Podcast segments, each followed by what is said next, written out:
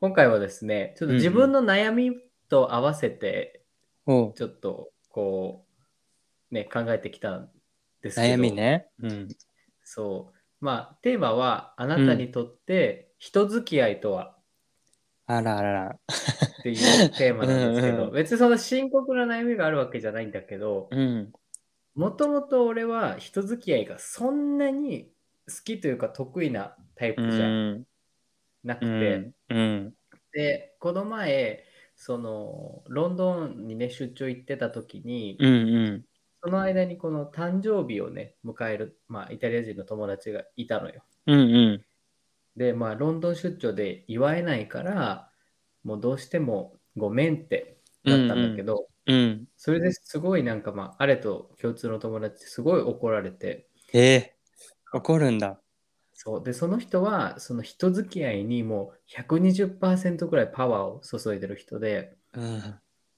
もうその毎週土日は絶対誰かと会って交流して、もう関係をふ広げていく、深めていくみたいな人えーましてや誕生日だったらね、すごそうね。そうか。だから来ないっていうのは絶対にありえないみたいにうんなったけど、でも仕方ないじゃん、もういけ物理的に無理そうだよね。無理な話でさ、うん。仕事途中で帰れっていうわけみたいになるじゃん。うん。で、なんか、まあ、そこまですごい人付き合いってしなくてもいいと思うんだけど、結構俺の知り合いって人付き合いする人ってもう本当に、なんていうの、仕事とか家族とか自分の時間をもう。うんね、捨ててそこに没頭する人が結構多くて、うん。そういう極端な例をいつも見てきたから、俺みたいにもう1年間誰からも連絡なくても全然寂しくもうんともすんとも思わないタイプの人間って心がこう冷えてるというか、いや、そんなことはないけど。ちょっとね、うんうん思ったりして、かつ、まあね。うん。なんか、あ、会おうね、会おうねって前もって計画してたりする時も、うん。なんか直前になったらめっちゃ会うのがめんどくさくなるのね、俺。なんああ。うん。途中で、あ、今日、あ、ちょっと楽しみだ、来週楽しみだと思って、その日の、まあ、1時に会うよ、お昼の1時とかに言ってたら、10時くらいから、まあ、なんかシャワー浴びるのだるーみたいな、服着替えるのだるうんうんうんーみたいな、会って何話すのみたいな、あんなワクワクしてた気持ちが一気にこう、なんか興ざめしてくるのあーっとこのままベッドで寝てたいとか、ソファーに座ってたいわとかって思うのね。一旦はワクワクするんだね。最初は。そう、一旦はワクワクするの。で、うん電車とかで乗って行ってる時とかも、うんめっちゃ憂鬱なの。あああ、マジで行きたくないみたいな。あ。うん。でも、会ったら会ったですごい楽しくて、会ってよかったなって思うんだけど、うんうんまた次に同じ機会があったら、また同じ現象を繰り返すのよ。あ、めんどくさいもんもだるいみたいな、会いたくないみたいうん。うんうんうんな。だから、その、ね、みんなにとって A ちゃんにもそうだし、リスナーさんにもとってもそうだけど、人付き合いってうん。何なんだろうなと思って、結局会ったからって、例えば仲良くなるじゃん。でも仲良しさんだからもう会ってるわけじゃん。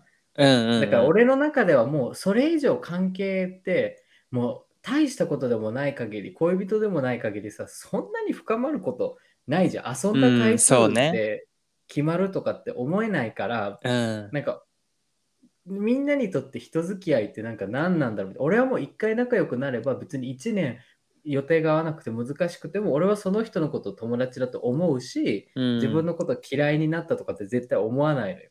うんうん。でもなんか定期的に会わないとちょっとこうな疑心暗鬼というか友達じゃないんじゃないかみたいな思う人も、まあ、中にはいるじゃん多分リスナーさんの中にもいると思うけど、そうだねか。そういう気持ちのなんて言うんだろう動きっていうのが俺は全然わかんなくてうん。なんか俺はもしかしたら人付き合いがに苦手というか対して求めてないタイプの人間なのかそれとも何か自分自身になんかトラウマがあってそういう人付き合いが嫌になったのか、なうん。何なんだろうと思ってもし俺と同じような人がいるんだったらちょっとお便りとかもらったらあ同じ人いるんだなって思えるし、うんうん。なっていうのをちょっとこう思って今回このテーマにしたんだけど。あーもうまさしくさそのあつよくんが最初はワクワクしてたのにいざ行こうと思ったらちょっと億劫になるっていうのまさしく人付き合いだよね。なんかこう、うん。友達なんだけど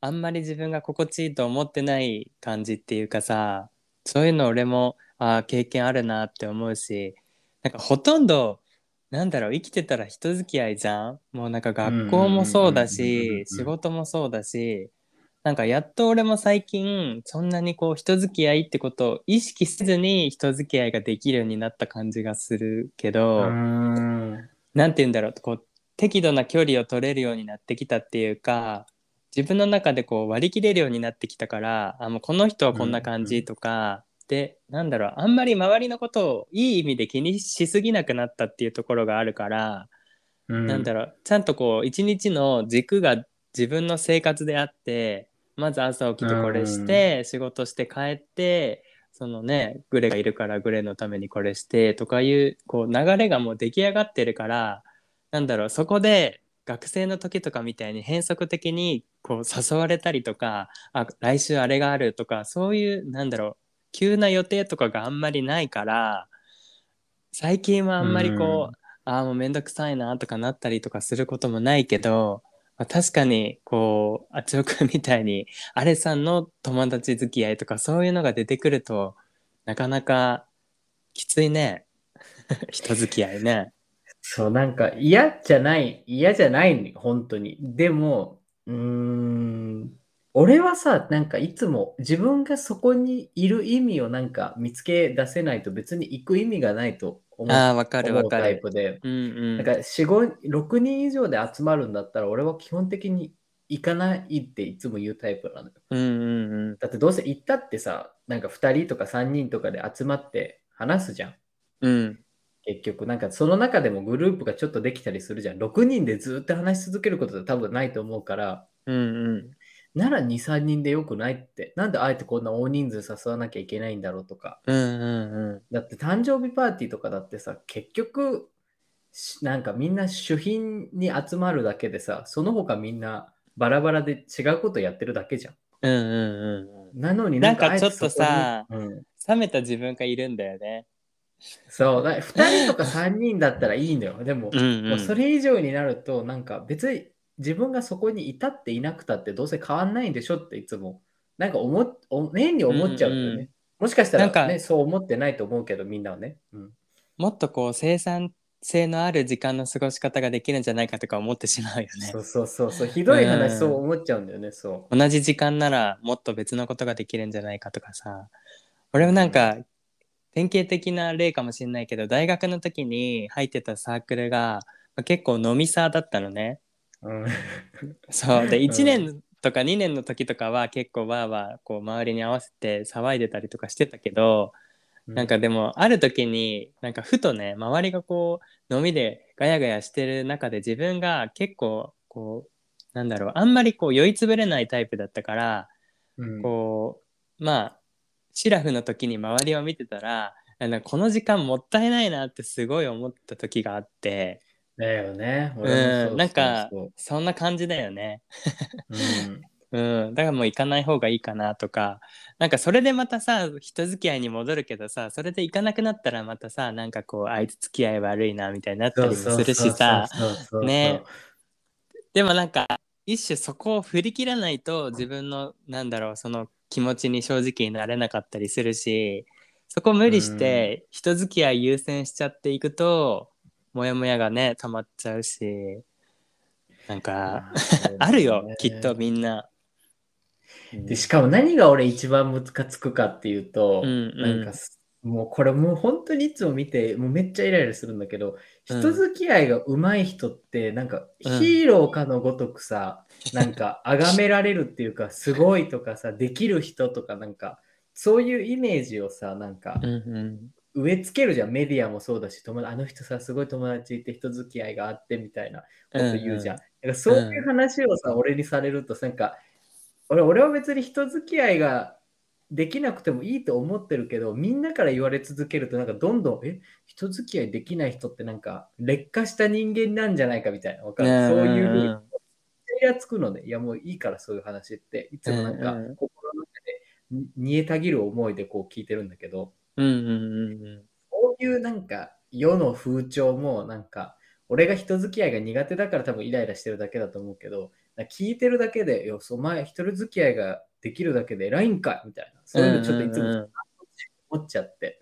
うんそれもなんかイラ悪い人ばっかりじゃないしむしろね、いいと思うけど、うん。なんかその、世のなんていうの、できる人、そういう、ね、例えばなんか営業職で営業が上手い人は会社のヒーローとか、なんかそういうイメはいはいあの、しょぼくれた仕事してるんだみたいな、なんかそういう、なわかる？舞台裏と舞台うんうん表みたいな、そういう区別をつけてる感じも、いつもこうなんかニヤニヤニヤニヤしながらこう、聞いてるのもちょっとなんかたまにムカつくのね。そうねなんか SNS とか見てても数字が全てみたいなところあるもんねやっぱり。そうなんかそれにもなんか最近っていうかもう昔からずっとそうなんだけど、うん。なんかそれでいつもなんかそのパーティーピーポーがほんまに偉いんかいみたいないつも思うんだけど、うんうん。ちょっとなんか自分もそうなれたらいいなみたいなちょっと矛盾した気持ちも持ってて。うんうん。まあ憧れみたいなのもねあるよね。なりたくはないけどでもなれたらいいよねみたいなわかる？変な相反すうんうんうん。る気持ちがこう渦巻いててもね自分でもなんかたまになんか変な気持ちになる別にすげえ悩んでるわけじゃないけどたまになんかううんこういうのとかって思いながら考えることがあるんだよね。うんうんうんなるほどね。なんかそうね自分がでも思ってる以上にそんなに人付き合い下手じゃないかもしれないしあつよくんも。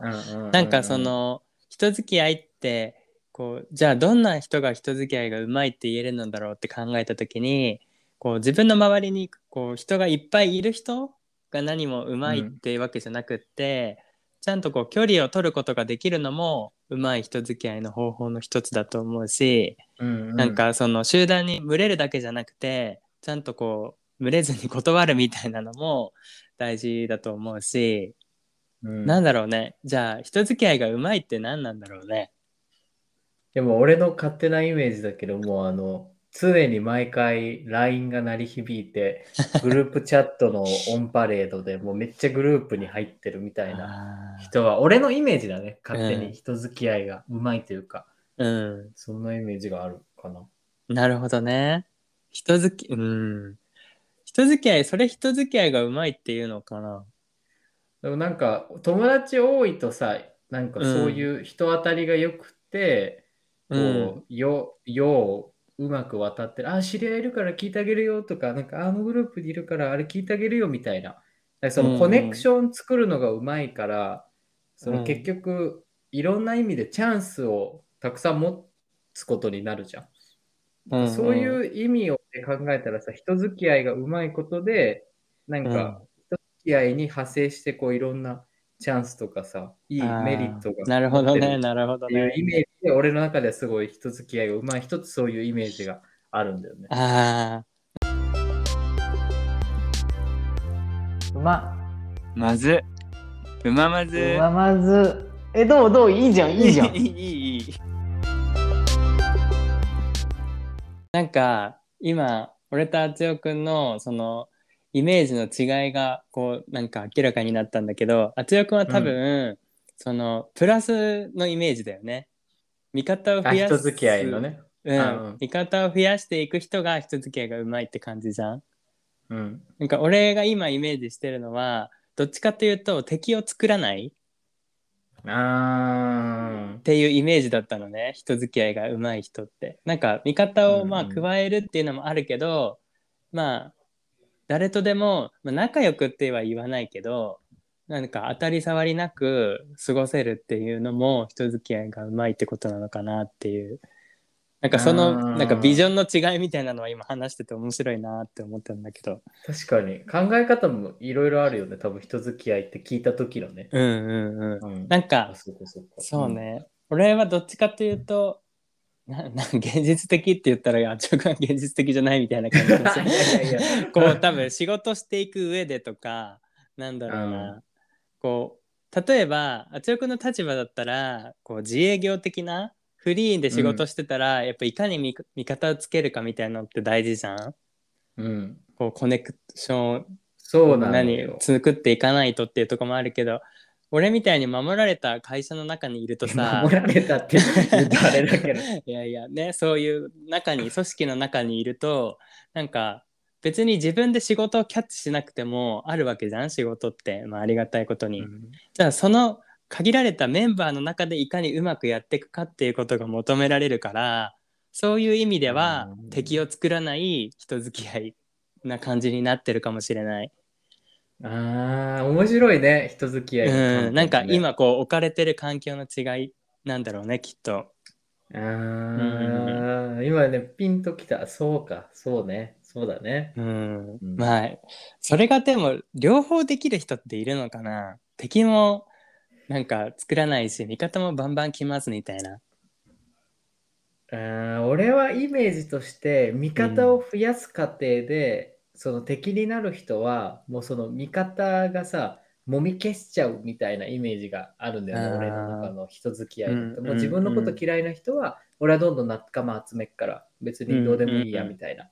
こう追いかぶさって追いかぶさってもう忘れてくみたいなイメージが勝手にあるんだよね。だからあんまり俺の中の人付き合いがいい人のイメージはあんまりなんてケアするってよりかはみんながなんか寄ってくるというか、この人に頼ればいいやみたいなこの人ならいいやみたいなそういうちょっとえなんか正義のヒーロー的ななんていうの？うんうんヒーローでいうとレッド的な感じのうん人が勝手に俺の中での人付き合いのうまいっていうイメージがあるかかな。保健室の先生的な感じじゃん、A ちゃんの人付き合いのうまい感じうんっていうのは。うんうん。なるほどね。なんか、あつよくんがじゃあ、こう、人付き合いしていく上で、こう、気をつけてることとか、意識してることとかってある？うまく人と付き合っていくために。うーん。だいたいこう、今までの傾向を見返してみて、あ自分こういうとこあるかも、みたいな。俺はさ、うん。なんか割と、八方美人になることって難しいじゃん。うん。で逆にみんなを敵に回すこともちょっとさ 生きていく上ではちょっとねそういうこともできないから、なんかどっちかというと俺は共感したりとか、うん。あそうですねみたいなあとはなんか自分もそうなんですよとか自分のできないところをこう合わせて 話すとかそういうことを意識してるかもしれない。なんか否定もしないし肯定もあんましないけどあ分かりますみたいな共感？がなんか需要と共感みたいな ことは、うん。まあ意識してるっていうか会話の中で結構そういう返事をしたりとかそういう立ち回りをしてるかもしれない俺は。ちょくんどう？なるほどね。俺は、まず、笑わせることと、ああいいあね。とは自分の弱い部分を絶対話すようにうんうん、うん、してるかなみたいな。例えば、うんうん、新しく会った人でも、例えばまあ昔あったトラウマとかさ、自分が嫌だったこととかも別に普通に隠さず話すし、うん、なんか最近なんかこういう感じで悩んでるとか、例えば肌荒れとか太ったとか、なんか髪が薄くなったとか、なんかまあ何でもいいけど、なんかそういうなんか自分の弱みを出しつつ、ちょっとなんか自虐を交えて笑わせて、うんうん。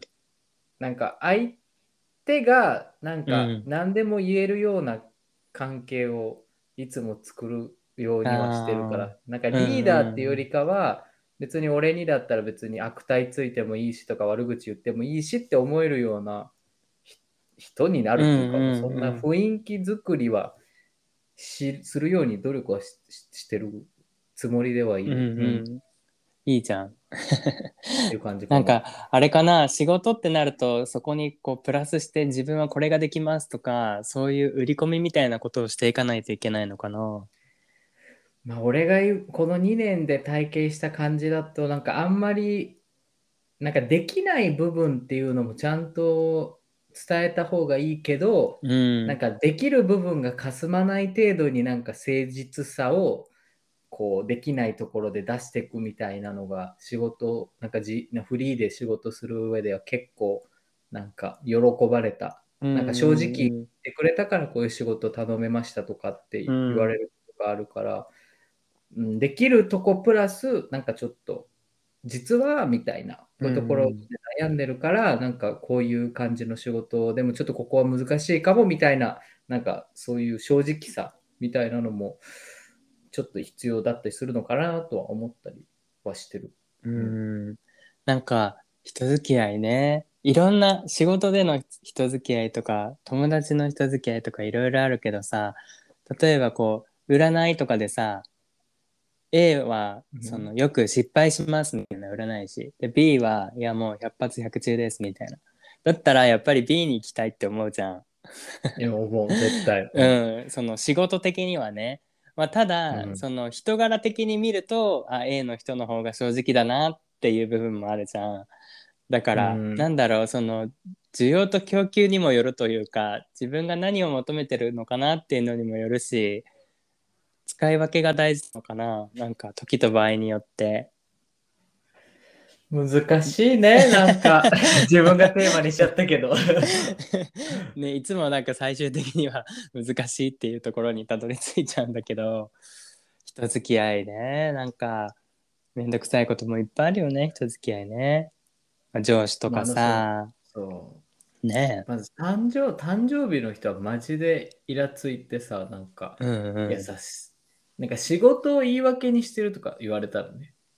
いやでも、じゃあお前の誕生日に行ったら、俺らの仕事は良くなるんかいみたいな、とか言いたかったけど、もう言ったらまあ、ね、良くないから、うん 難しいけど。もうさあの便利な言葉だけどさ価値観の違いなのかな？そうね。うん、俺昔はさすごい価値観っていう言葉嫌いだったの。でも何かにつけて価値観って言えばさ、その言葉で全部こうまとめられるみたいな、まあね丸く そうそうそう。それがすごく嫌で価値観っていう言葉あんまり好きじゃなかったんだけど。まあそうなのかな。何に重きを置いてるとかっていうので人付き合いも変わってくるのかな。仕事だったらほら決まってるじゃん。もうこれは絶対重きを置かなきゃいけないものって決まってるからみんなそこに合わせてね一緒にこう足並み揃えていくんだろうしでも友達ってなるとねその誕生日の例で言うと仕事をほっぽってでも誕生日祝いたいっていう人もいるだろうし逆にね、で、もあちおくんみたいにいや仕事の方がねもちろん大事だよ何言ってんのっていう人もいっぱいいるだろうしなんか十人十色ですね。そうそう、誰がいいってわけじゃないけど、うんなんか押し付けられると反発したくなるじゃん、人付き合いもね。うんうんだから悩ましいところではあるよね。そうね。またその大人になっての人付き合いと子供の時の学生時代の人付き合いとまた違うしねなんか。そうだよ、連チャンで会っても嫌じゃなかったのは学生だけどさ、大人になってうん連チャンでこう会うとなんか、また会ってるわみたいな。うんちょっと俺は嫌になっちゃうんだけど。うんなんか学生時代のこれっていう人付き合いのエピソードとかある？うーん。基本的にマジでさ、人に会うのそんな好きじゃなかったの、今も昔もだけど。新しいところに行ったり自分で何かするのは好きだけどそこに人が伴うことに俺過度に拒絶反応がうん。昔からあって、うんで別にあんた一緒に来なくていいよとか、一人で行こうって思うから大してエピソードないけど唯一あったのがなんかその卒業旅行の時にうん。そのみんなで仲良しグループで旅行に行こうみたいになった時があって、で俺はちょうどその大学4年生のもう本当に卒業した後なんだけどその大学が主催してくれてる、なんかその研修みたいなのに参加できるうんうん。っていうそのなんか権権利っていうかまあそういうのに受かったからその卒業旅行をほったらかしてその研修に行きたいと思って、うん。大学4年春だか卒業し終わってなのになんか勝手に行きたいと思っちゃって、だから反感買うやつだ。そう途中で、ごめんやっぱりみんなと旅行行くよりさなんかこの研修にね参加した方が、なんか自分の中では楽しいし、うん。ね、なんかいいお 自分の人生の思い出はこっちの方が色濃く残るだろうなと思っうんたの、うん。だからそれをちょっと途中で提案したらうん。うんなんかはぁ？みたいになってうなんんかえなんずっと前から計画してたしなんかどういうこと？みたいうんになってですけんすごい喧嘩なわけじゃないけどでもなんかそのもう予約分のキャンセル料とかはあなたが全部支払っわなきゃいけないとか、うん。なんかみんなへのその弁解のメールとかもきちんと考えてやってくれないとなんか雰囲気壊したんだからねみたいな。ことうん言われたことがあって、うん。なん俺の中ではなんかもうし俺多分ね超人間的じゃないけど別にいいじゃんみたいな一人くらい来なくたって、うんうんうん。な何何になるのみたいな。俺が来なかったからってあなたたちの人生が終わるわけでもないし。うん。ね別に俺が好きなことしてたらそれを喜んでくれるのがさ本当の意味で友じゃないのってなんか俺はそうねちょっと思ったんだけど、そしたらなんかそれとこれはまた話が違うみたいな。誠実さがないみたいな。KY 的なね えでも、でもじゃあ、もしこの研修行けなくて、俺がずっと悩んでて、一生お前らを恨んだらどう思うのかって言われたら、いや、それは自分が変な選択肢を途中で出してきたからでしょみたいな。なんかそういうなんかちょっと嫌になったことがあったから、うんなんか、ね人付き合いってなんか、何、本当に A ちゃんもさっきも言ったけど、何に基準を置いてるかでさ、うんうんもうすごい変わってくるから。なんかいろんな要素があると思うのよ。その伝え方もあるしタイミングっていうのもあるだろうし。うん。ねえ。でもなんか俺愛嬌って結構大きいと思うんだよね。なんかうん。同じことをしてもさ、許される人と許されない人っているじゃん。いるいる。なんか不公平だけどね。でうん。なんか、例えば一つの例を挙げると俺なんかその障害のある子供とか結構いっぱい接してきたじゃんこれまで。でうん。まあそのなんだろう同じ障害であってもまあいろんな特徴は違うんだけどあのまあ例えば発話がない子言葉で表現ができない子で本当にイライラくる子とかっているのね、だけど、なんかイライラするけどあもうこの子なら許せるとかあもうなんか可愛いなとか思う子っているのね。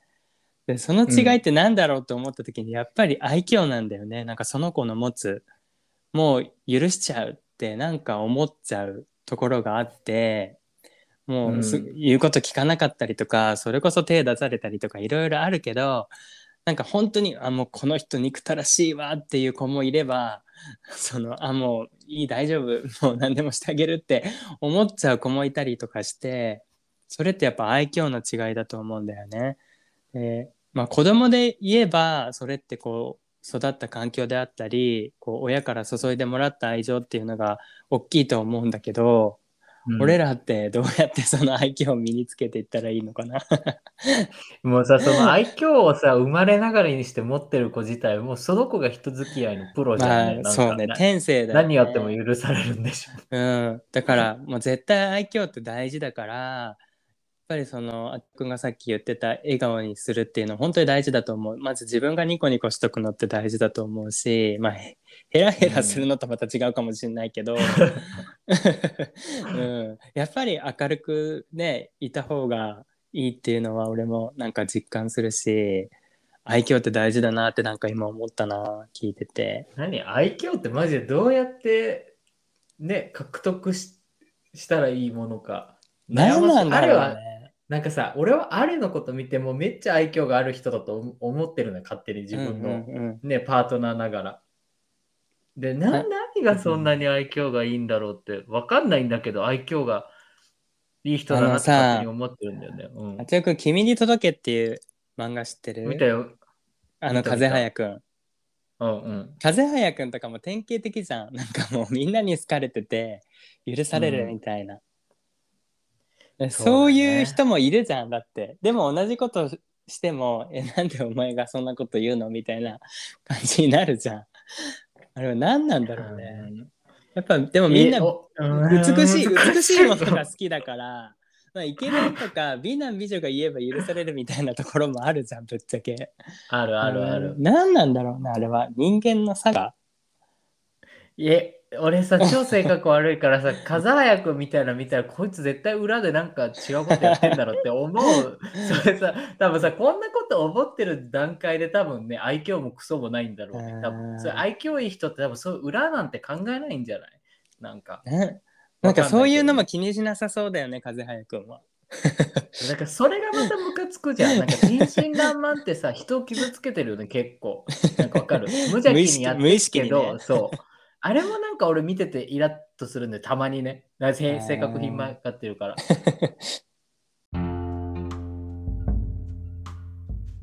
うままず。うままず。やばい、ずれた。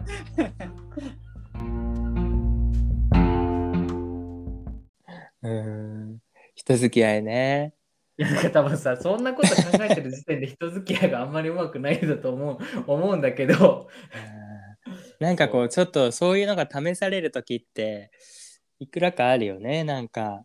例えばなんだろう。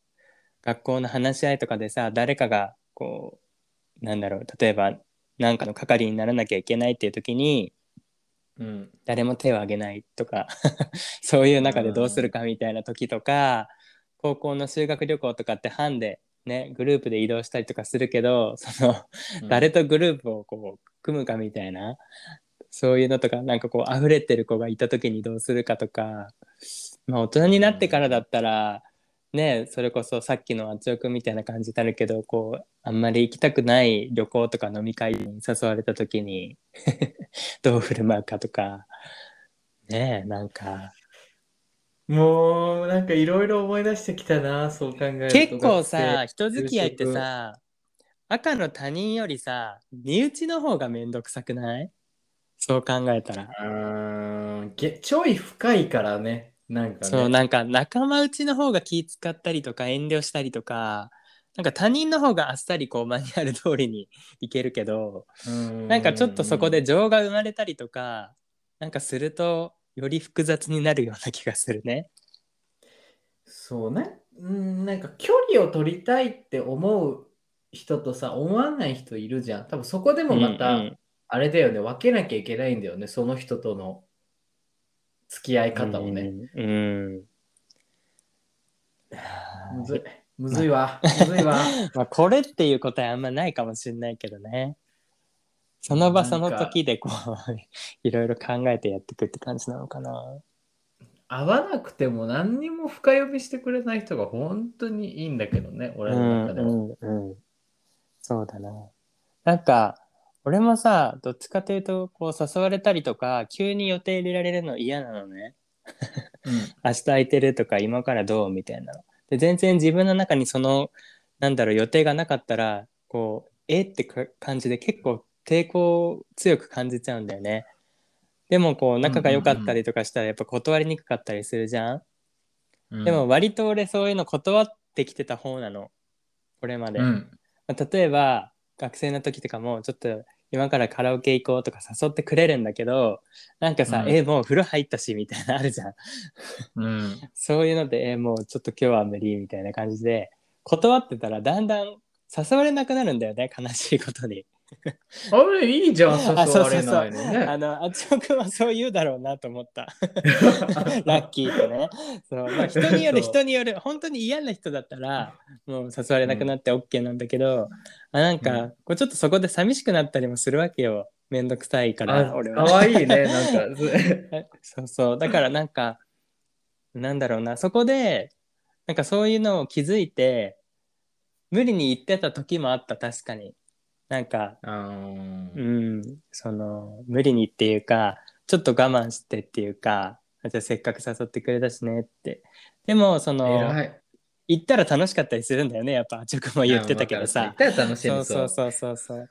だからなんだろうそうやって断るばっかりもダメだなっていうか一回ぐらいは参加してみて、まあ、その時の気持ち味わうのも大事だし断られた側の気持ちってあるじゃんやっぱりあるねでそれは自分がね、そうそうそそうう。そう俺あんまり誘う方じゃないからさ、じゃあ自分が誘った時に断られたら嫌だったりするじゃん、だからやっぱ、うんいろんな立場を経験することでなんか分かってくるよねいろんな人の気持ちが。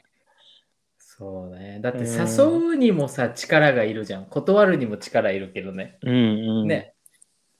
そうそう。まあ仕事もそうだけどさこうずっと下で働いてたりとかこう仕事をもらうばっかりだったら分からなかった気持ちが自分がこう企画したりとか誰かを動かさなきゃいけない立場になったりとかするとあこういう見えない苦労があったんだなとかあの例えばアンケート一つにしてもさ、自分がアンケート回答する側だったらまあ後でいいやとか思ったりするけどでもうん。締め切りを自分が設定してアンケートをお願いする側に立ったらねもうちょっとでも早く回収してまとめたいっていう気持ちがあるしでもそういうのを一回経験してたら、ああじゃあなるべく早くね返事返してあげようと思ったりとか、なんかでも、うん、それってやっぱなんなんなんだろうな。経験もあるしでも生まれ持ったものもあるんだろうね大人でもできない人いっぱいいるじゃん。うん。もう本当に。だから人付き合いね。なんかアドラーみたいだね。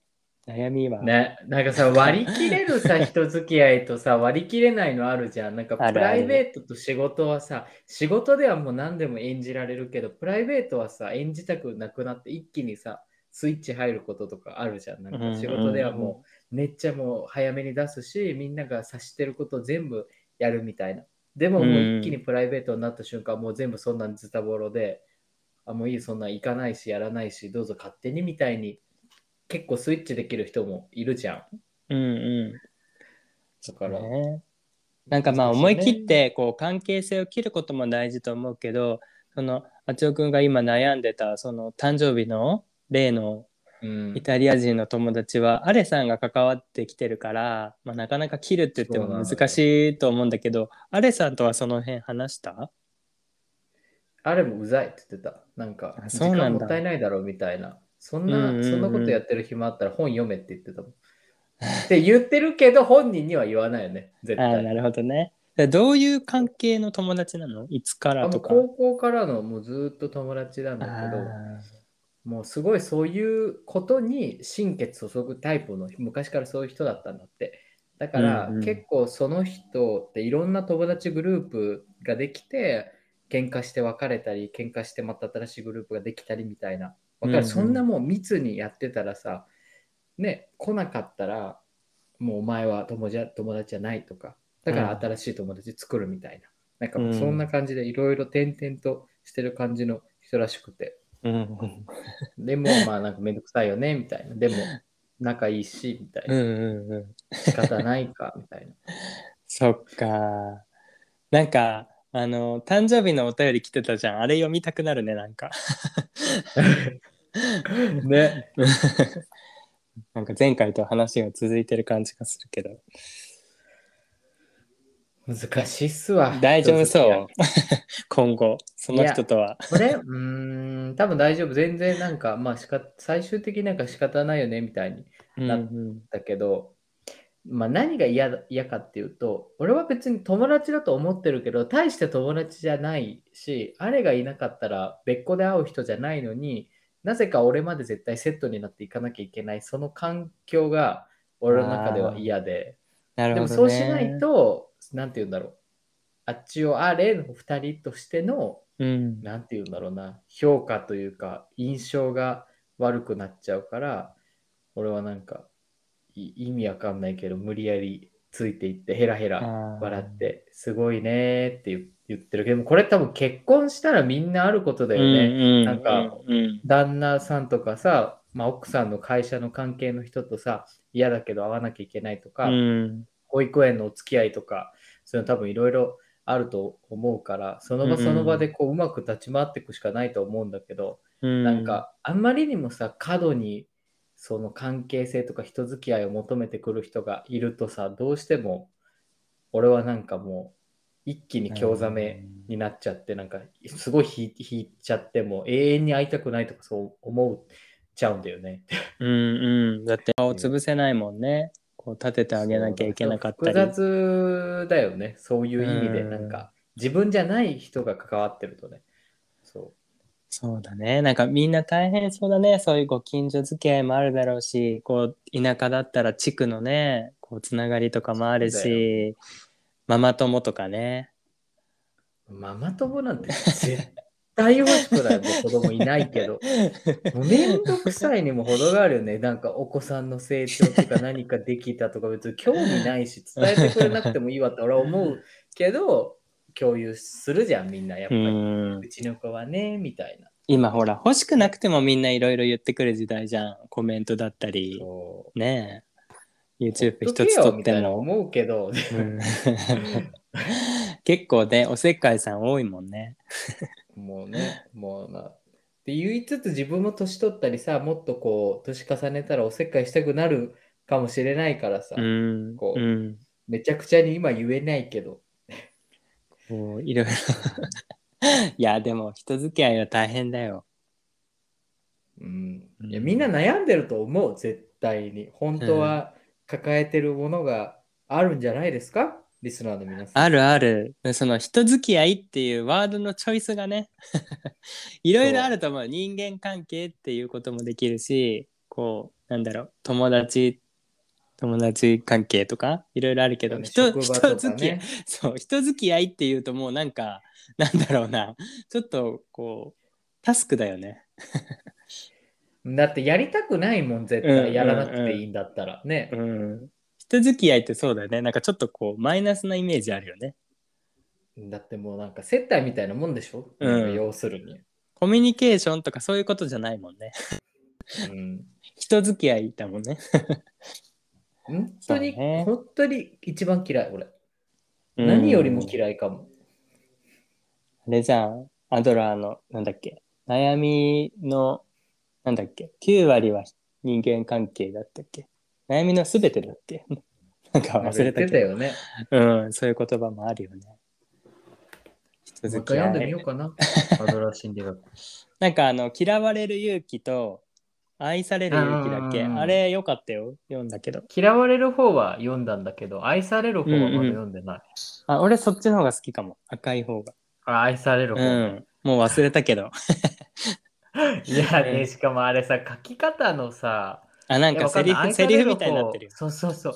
もうあんまり俺、ああいう書き方されるとさ、なんか論文畑の人間じゃん。だから 論文形式で書いてくれないと知識として脳にこびりつかなくて。うんうんだからうん。全部全部体験ベースというか、ああいう書き方わかる書き方独特だよねうんうんあれちょっとね、全然頭に入ってこないタイプだから。台本みたいになってるよね。そうそうそであの本さなんか同僚の先生にもらってであもらった違んだうそう違う退職された校長先生に貸したら仮パクされてそのままう。ありがち。そうそのままっていうね おいみたいな仮パクとか懐かしい。なんか中学校以来仮パクないかも。そう校長しっかりしろよおいみたいな そうそう一応犯罪よね、あれね。まあ訴えればねうんまあそれも人付き合いですよまあいいかと思ってまあね、いいかって思うしかない。うんはいうんはいということで今回はあなたにとって、人付き合いとはでしたで。した。はい。もう皆さんも共感の嵐なんじゃないですかね。悩んでるでしょ？みんな。悩んでる、悩んでる。うん。もうまさにって思ってる人いっぱいいるだろうね。うん、みんな本当に悩んでると思いたい。うん。はい。まあ一緒に悩んでいきましょう。はい、悩みましょう。悩む番組になっちゃった。はい。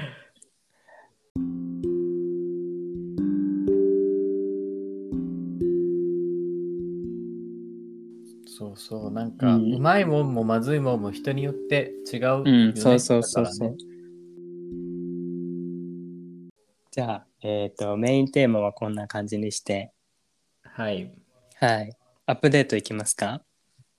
アップデートいきましょうか。はい、はい。アップデートは、えー、なんかあったかな？今週。あのー、うーん。マジで何もなかった俺俺先に先に言おうか？今待って、先に言おうか？お願いします。はい。じゃあ、えっと、まあ、なんだろうな、まあ、風邪ひいたっていうのもあるんだけど、あの、誕生日の時にメッセージをくれた人に、まあ、カミングアウトができて、で、まあ、うん。その話をしてて、で、グレも最近、まあ、今日、昨日、今日かな、なんか、ギリシャで一緒に遊んでた、子供の時に一緒に遊んでた人から連絡が来たみたいで、その、グレのお母さんの方に。うん。で、そのお母さんが、そのその子から連絡が来たから久しぶりにコンタクト取ってみたらみたいな感じで言われたらしくってでもう本当に何十年ぶりとかだよね連絡をしたみたいなんだよねでそしたらまあ普通に会話がこう弾んでいったんだけど結婚したみたいな感じで聞かれたらしいの。うん。うんうん、まあ当たり前のようにね。で、まあうんその時、そのタイミングでグレーもこうカミングアウトというか、まあ、結婚してないけど日本で彼氏と一緒に住んでるよみたいなことを言って、うん。で、まああの、なんだろう、向こうも、なんだろう、受け入れてくれて、受け入れてくれてっていうか、まあすそう そう。あ、そう、すみたいなね。そう、まあ普通にね、喜んでくれて、で、まあなんか、今はギリシャにいるけど、まあニューヨークとかに引っ越すかもしれないから、まあニューヨークでもいいし、あのギリシャでもいいから、まあ僕が住んでるところは君の家でもあるからいつでも来てね、みたいな感じで返事が来たっめってちゃ言って。仲いいじゃん。そうそう、なんか喜んでたから、まあそういう、ちょっとカミングアウトお互いありましたっていうアップデートでした。簡単に。はい。私のアップデートは、あのね、本当に何もないんですよ、今週は。本当に。むしろ忙しすぎて、うん。あのあ、アップデート。何なんかこうも何気ないさ疑問でもいいよ。うんどうして空は青いんだろうとか なんかなんかちょっと考えたことないの？あ、待って、昨日のアップデートがあったわ。昨日ね、うんうんあの、鳩がさ、うん。あそういうのでいい。でいい。した鳩がいたのよ。うんうん。どこに？怪我した鳩がいて、そう、ううんちの前にいたんだけど、うん多分飛べなくなっちゃったのね。うんうんで、足はちゃんと2本ついてるっていうか、たまにいるじゃん。足が1本ない鳩そうね。うんうんでもそんなんじゃなくて、本当に多分ね、もう弱ってるのか病気なのかわかんないけど、衰弱してたのね。そう、うちの、なんて言うんだろうな、この共同アパートの、まあ、庭みたいなところにいて、うんなんか猫が群がってたのよ、そこにうん。。あで、あれと、え、なんだろうねって言ったら、猫もなんか食べるわけでもなく、不思議そうにずっとこう、座って鳩を眺めてるだけだったね。あ。うんうん。でも、俺らちょっと勘違いして、いつか食べられるんじゃないかと思って、うん。えどうにかしないと、どうにかしないとって思って、まあそわそわし手ちゃうよ袋はね。めて、うんそう段ボール持って行って一旦この段ボールに入れてうんでなんかそこにいたらいろんな猫とかにね襲われても嫌だからって言って、うんう。うんちに2階にあるんだけど2階の自分家のそのバルコニーみたいなところにとりあえず持って行ったのようんうん。でまあ餌とかね水とかわざわざ買ってきて、うちょっんとこう近くに置いて様子とか見てたんだけどうんもう一向に食べる気配なくてうん。むしろなんかこっちの方ずっと見てさなんで2階に連れて上がってきたのみたいな感じの目でずっと見てきたの うんうん。でなんかあれと2人であれ失敗したからいや飛べるのかなこの子えなどうしたんだろうみたいな不思議に思ってたんだけど、まあ、これ以上なんかちょっと手出してもあれかなと思ったからとりあえずまあ安全なバルコニーに置いて1日、まあ、ちょっと経過を見てたのようん。そしたら今朝かな起きた時にうん。なんか鳩が全然いもういなくなってておお、うん。で、あれ飛べたんだと思ったのよ。うんうん。なんかもう本当いない。でもいた形跡はあって、うんこめっちゃしてたの、うちのバルコニー。だからなんうんか多分いた、いただろうし、多分なんか活動してたけど、もう完全にいなくなってて。うん。で、なんか、下に落ちたのかなとかって言って、見に行ってもいないし、うん。もう何もないから、うん。じゃあもう無事無だっ事だったっていう、何のオチもない話だけど、あそういうことがありましたよ。いやいや、無事だったらいいね。でもね、ね、誰かに本こ当に痕跡、うんこしかないからさ、飛んだのか、落ちたのか、う、うん。いね、全然わかんないままだから、ちょっと疑問は残るけど。や、でもそれきっと、いいことあるよ。鶴の恩返し的な鳩の恩返しが。むしろなんか、いや、あのままあそこで死なせてほしいと思ったのかなとかって言って、二人で話してたんだけど、だからグレだったら絶調べたら対うん美味しそうって言ってる。いや、だけど調べたのよ。そしたらうんうん動物って自殺しないんだって。自殺する動物って人間だけらしくて、えー、何それなん生きるか。なんか調べたら出てきて、なんか動物、うん自分から自分の命を落とすことってまずしないのね。その誤って、なんか自分の能力とかできることを見誤って死ぬことはあるけど、自らその死にたいみたいな感情になることってないらしくて調べたら。えー、なんか深いね。そうだからあじゃあそれ見たから、あれと二人で、多分自殺願望なんて持たないんじゃない？人間と違ってみたいな話して、いや、深いね、みたいな。いやだからそこで 動物が 自殺するっていう発想に至った2人が可愛いけど。なんか俺がさ、自殺したんじゃない？とかって言ったら、うんうん。で動物って自殺するのかな？みたいになって調べたらなんか自殺しませんみたいに書いてあったよ。あ、やっぱそうなんだみたいな。えー、なんか人間の闇の深さがね。えそっか。ね、なんか生きる本能しか持ち合わせてないから、うんうんうん。その例えば生きるために誰かと例えばさ何？深海に住む提灯あんこうとかはさ生きるためにメスの体にオスがくっついちゃったりするじゃん、うん。食べられたりするんだけど、うん。そういう意味での自分の生存のために相手と共同して自分の命をね捧げるっていう行為はあるけどでもうん。自らの命をこうなくすっていう行動はなんかもう本能的に取れないらしくて。あー。なんかすごい、深いね。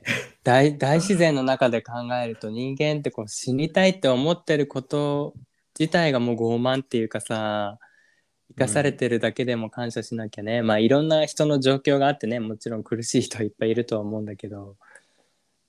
ね、うん。サバンナで生きてる動物たちとかに比べるとね。そう生きたいと必死だからなんか死なないんだって。だって、そうそうそう。あなんか素敵なお話でした。はい、なんかす今、今ちょっと思い出したアップデートだったんだけど、まあそんな感いやじです。そういやいいと思うなんかほらアップデートっていうとこうアップアップアップしなきゃって感じがするけど近況報告だからね全然そんな話でも楽しい、うん出来事でした。はいありがとうございました。ありがとうございました、こちらこそ。いや絶対いいことあるよ。いや、本当かなあってほしいうね。んうん。命助けたから。そう、命もう一個ちょうだい。えそれは？傲慢。え長生きしたいか？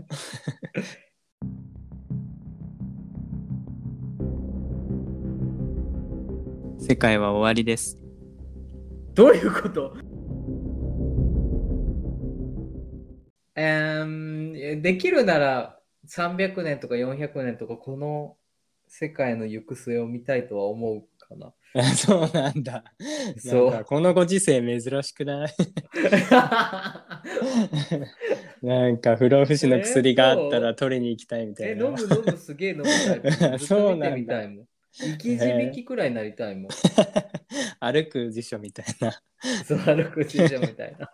そっか。またその話も詳しく聞かせてください。オッケーはい。じゃあもう1時間経っちゃうんだけど、最後はいにお便りを紹介しようと思います。はい。はい。今回はあつおくんに読んでもらいます。そう、A ちゃん鼻声なので、ちょっとあの私が 本当に申し訳ないです。読ませていただきます。はい。当たりですね。はいあつおくんに読んでもらえるなんて。レア、レアかもしれない。うん今後一切ないかも。うん、当たりですよ。はい。では読みます。はい。えー10月2日ですね、えっ、と、あなたにとって居場所とはの配信の時にお便りのコーナーで読んでいただいた60歳のお母ちゃんさんからですはね。い。はい。えー最初からお二人の話を聞いていて、最後にあれ、私のとびっくりしました。うんとても嬉しかったです。何度も聞きました。聞いてるうちに涙が流れてきました。お二人の話を聞いてて、とりあえずやりたいことをやってみようとやっていて、私自身が納得して幸せになれたら、周りの人も幸せになるかもと、都合の良い考え方ですけど、もやもや考えないでやってみよう。毎日一日ずつ少しでも満足できるように、それこそ後悔しないようにね。えー本当にありがとうございました。えー、しおさんとあちおさんに頑張れって応援してもらって幸せです。ぼちぼちやっていきます。またお便りさせていただきます。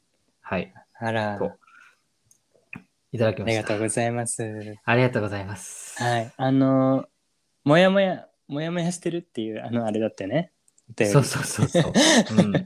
うん、うん、なんか後悔するんじゃないかっていう不安の。そう。うん。とりあえず、まあ、なんていうの、お母ちゃんさんもおっしゃってるように、なんかもうやってみないことには、なんかもう本当に何もわからないじゃん、どうなるかなんてうね。だからなんかこんなね、20代そこそこのなんか俺が何も言える立場ではないですけれど、でこう、なんかこう前向きにね、やっていってもらえるのが、誰、みんなにとって幸せかなと思うけどね、こんな当たり障りのないこと言っちゃってあれ申し訳ないですけど。いやまああのここに後悔を恐れず300年生きたいとか言ってる人いるんで 大丈夫です。大丈夫。うん大丈夫大丈夫。後悔はあの幸せで包み隠してしまえば大丈夫です。はい、ありがたいね。ありがたいです、本当に。ははいい。で、これ続きもあるんですよね。うんうんはい。えっと、今回のお話を何度も聞いていて、はっと心が震えました。うん、あの、A ちゃんの新しいポケットの話のことを。新しいポケット。ねそう、A 翔さんの新しい出会いのポケットの空きのお話でした。うん、えーそんな風に別れと出会いを言える A 翔さんが好きです。あれだねなんかなんだろう人生の中で会える人の数が決まってたとしたらその、うんうんうんうんね、ポケットの中にこう例えば5個なら5個あって満帆だったら会えないけど、もう別れてしまって去っていった人がいたらその分新しい人と会えるっていう話だね。だからポケットっていう絵本書いたら A ちゃん。ここに来て急になんかオファーが ポケットね。いいね一つ一つ分かったなんかこうキーワードとしてちょっと胸に留めとくわ。そう。うんうんそう。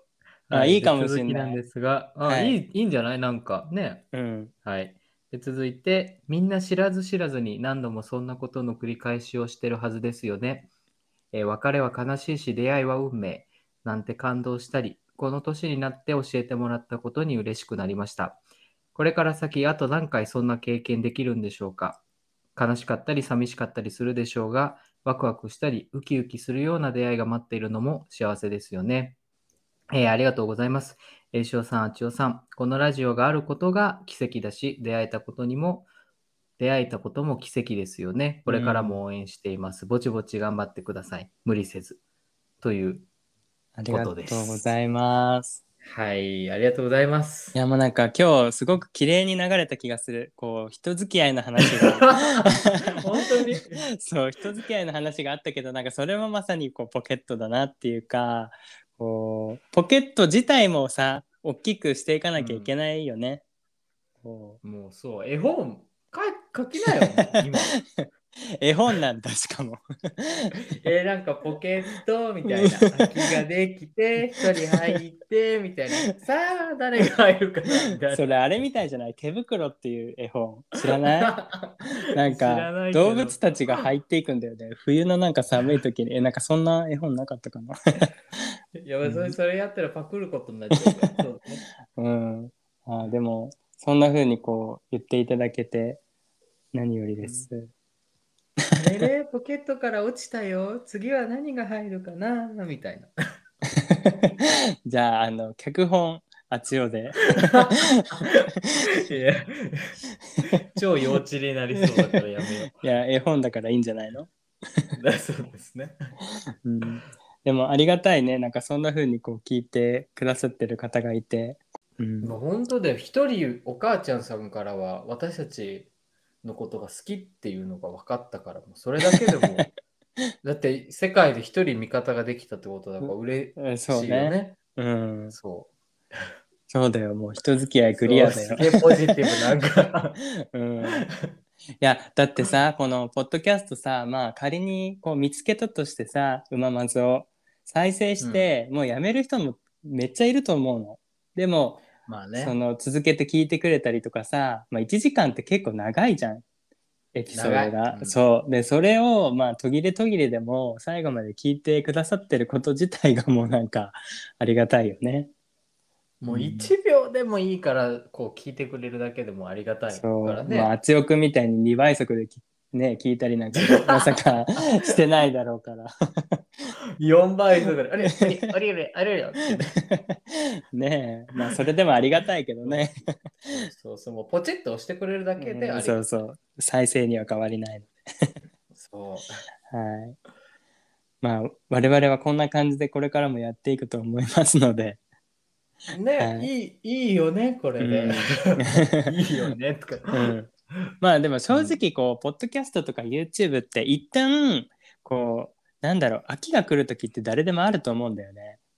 あるあるあるある。見なくなったり聞かなくなったりするタイミングって来るじゃん。俺も来るけど。うん。でもこうなんだろうこっちはコンスタントに続けていってたらまたその人がまた聞こうかなとか見ようかなとか思った時に一気にねこう再生してくれたりとかあるかもしれないから、まあこっちはぼちぼちやっていったらいいんじゃないですかね。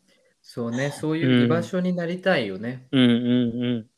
なんかこう居場所とか いろいろ誕生日とか 過去に配信したものがキーワードとなってこう散りばめられてますが。でちゃんとあの、回収するタイプのポッドキャスト。そうですね。そうつながってますね。つながってます。ははい。はいお母ちゃんさん、ありがとうございました。ありがとうございました。はい。まあ、鼻声の私が言えないんですけれども、お体に気をつけて。えちゃんも気をつけはいて。。はい。お互いに気をつけましょはい。う。はい。ありがとうございました。ありがとうございました。はい。では、えー今回はこんな感じですかね。ままず。そうですね。まはいずこんな感じですね。はい。はい。なんかキレ悪いな。キレ悪いなんかなんかこう、定番の流れがないからだよね、きっと。